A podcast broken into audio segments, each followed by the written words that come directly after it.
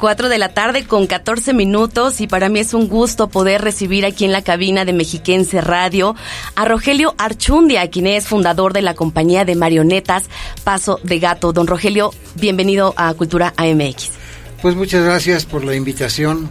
Es para mí un, un, este, un placer hablar sobre lo que yo sé hacer, en este caso de que me he dedicado a a elaborar, a presentar, dar espectáculos en alrededor del Estado de México y en otros estados en otros estados, así es. 50 años de trayectoria, don Rogelio. El pasado 1 de agosto se cumplieron estos 50 años de, ya lo decíamos, llevar alegría, diversión, pero también moralejas y mensajes al público mexiquense. Sí. Mira, eh, te voy a platicar yo me inicié en el año de 1973. Así es. Eh, pero pues también me gustaría, este, antes de entrar a, explicarles cómo inicié, pues eh, también decirles que bueno, yo soy nativo del municipio de Villa Victoria. Sí.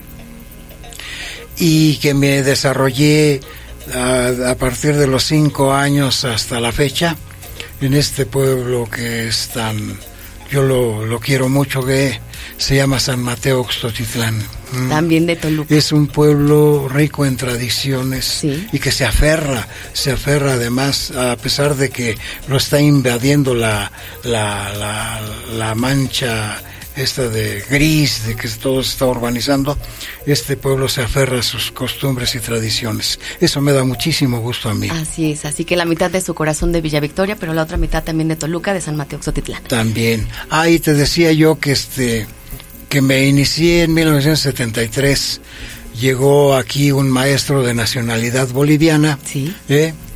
Mi maestro Lucio Pinto Marañón, del cual yo siempre me he sentido orgulloso de mencionarlo, porque gracias a él vino a sembrar esta semilla que en tu servidora ha germinado y hasta ahora seguimos exactamente con el maravilloso mundo de los muñecos animados. Así es.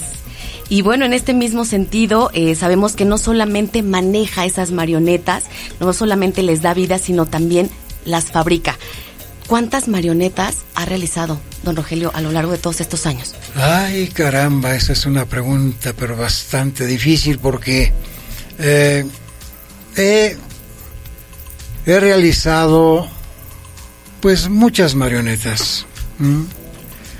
Eh, a través de los conocimientos de tu servidor también mucha gente tiene por lo menos una marioneta de tu servidor. ¿Sí? En diferentes técnicas, guiñol, varilla, marotes, bocones, pero la que más, más, más me llena, me llena y que es tan mágica es la marioneta a través de hilos, ¿eh? que es la que vino este Lucio Pinto a enseñarnos aquí a cuatro jóvenes, cuatro jóvenes que eh, en 1973, que también es, es importante mencionarlos a José Luis Ceballos, Saúl Jiménez, Orlando Encinas y tu servidor, Rogelio Archundia. Y de estos cuatro jóvenes que iniciamos en 1973, pues el que siguió fue tu servidor y es por eso que estoy aquí. Recuerdo muy bien que, que este fue el primero de agosto en que hice mi debut y te voy a decir en dónde lo realicé. ¿En dónde? En la escuela primaria Miguel Alemán que se encuentra en Independencia e Isidro Favela. Ahí ese primero de agosto me inicié como marionetista. Jamás, jamás me imaginé que yo iba a este a pues a perdurar, ¿sí me entiendes? Claro. Con esto, pero fue tanta la la mm, el maestro, me acuerdo que también su talento también su talento de manera innata, ¿no? Que, que usted bueno, traía esa parte sí, también. Eso sí, porque Gracias a, eso se, lo, se lo agradezco a mi, a mi madre, mi mamá, en paz descanse, que ella fue la que me inició desde pequeñito, antes de que yo entrara a, la escuela primaria, pues ya me iniciaba exactamente en teatro, en poemas y demás. ¿eh? Yo soñaba con ser artista desde pequeño, pero... Eh, en ese tiempo, pues el artista yo me imaginaba a Pedro Infante. O sea, me imaginaba Claro. yo ser cantante, ¿sí me entiendes? Sí. Pero jamás me imaginé que fuera yo ser un marionetista. Un gran marionetista, un orgullo, ya lo Así decíamos, es. mexiquense.